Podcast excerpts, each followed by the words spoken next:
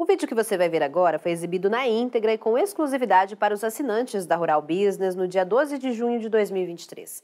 Se você ainda não é assinante, digite ruralbusiness.com.br, clique em Quero assinar e passe a ter acesso às nossas informações diárias para o mercado de suíno. Circula na imprensa brasileira que a União Europeia publicou na última sexta-feira, dia 6 de junho de 2023, o regulamento para proibir a entrada de itens agropecuários, como café, soja e carnes, produzidos em áreas desmatadas, mesmo que de forma legal, conforme legislação do país, após 2020. Segundo a reportagem, as regras estarão em vigor no dia 30 de dezembro de 2024. A norma prevê que as empresas importadoras deverão apresentar documentos verificáveis para comprovar que os produtos cumprem os critérios anti-desmatamento. As regras serão aplicadas inicialmente para bovinos, cacau, café, óleo de palma, borracha, soja e madeira, mas podem abranger mais cadeias no futuro, como milho e outras carnes, como a suína o prazo de implementação pelos importadores europeus é de 18 meses. Mas, peraí, de onde os europeus vão buscar matéria-prima barata, como madeira e alimentos produzidos no Brasil, para combater lá a inflação deles? Será que, como diz a reportagem, a preocupação deles é tão forte que esquecem que medidas como essas podem gerar aumento dos custos de produção no campo? Principalmente para pequenos e médios produtores, para conseguir comprovar o cumprimento dessas regras? Ou será que eles desenharam essas normas para quebrar produtores de pequeno e médio porte no Brasil? E assim, quem sabe, num futuro próximo, eles possam finalmente comprar terras baratas aqui no país. Será que eles vão fazer com os alimentos produzidos no Brasil o mesmo que fazem com a madeira? Ou seja, falam, falam e falam de desmatamento num país que tem hoje o mais rigoroso código florestal do mundo, mas ao mesmo tempo são os maiores compradores da madeira aqui do Brasil?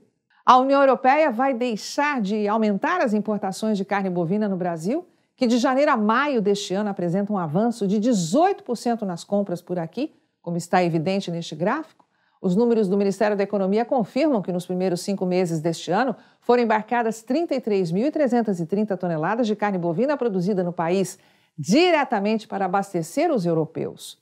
Ou será que eles vão querer realmente reverter esse aumento de mais de 80% nas compras de carne suína do Brasil, que entre janeiro e maio deste ano somaram 338.970 toneladas? É, meu amigo, o que não falta neste país é gente interessada em continuar comprando matéria-prima barata. E, se possível, em breve, comprar muita terra por aqui, a preço de banana. Mas a solução para isso já existe.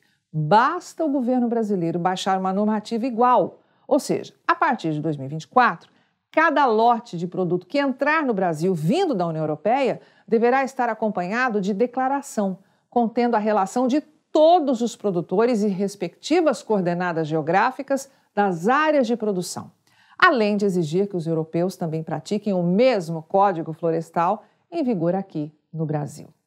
Não se iluda, o mundo está cheio de gente vestindo falso manto ambiental para lucrar com o tema. O governo europeu mostra que está dando passos para que aconteça uma possível classificação do Brasil como país de alto risco por conta da taxa de desmatamento. Mas o que eles precisam frear mesmo é o ritmo de expansão de áreas agrícolas e a tendência de produção maior aqui no Brasil, antes que eles consigam comprar terras agrícolas baratas por aqui. A União Europeia diz que vai classificar os países em três categorias de risco: alto, padrão e baixo, pelo sistema de benchmarking, e vai impor regras distintas de diligência devida ou de controle aduaneiro aos produtos dos países de cada categoria. Ok, mas o que precisa ser respondido é como eles, os europeus, vão se autoclassificar. Ou seja, se existe o ônus de comprovar a origem desses produtos para o Brasil, passou da hora de exigir o ônus para as importações de produtos europeus aqui. Afinal, se um dia o nosso país for classificado como sendo de alto risco, o que dizer dos países do bloco europeu quanto ao desmatamento promovido lá por eles? Será que teremos a classificação de risco interplanetário para os europeus?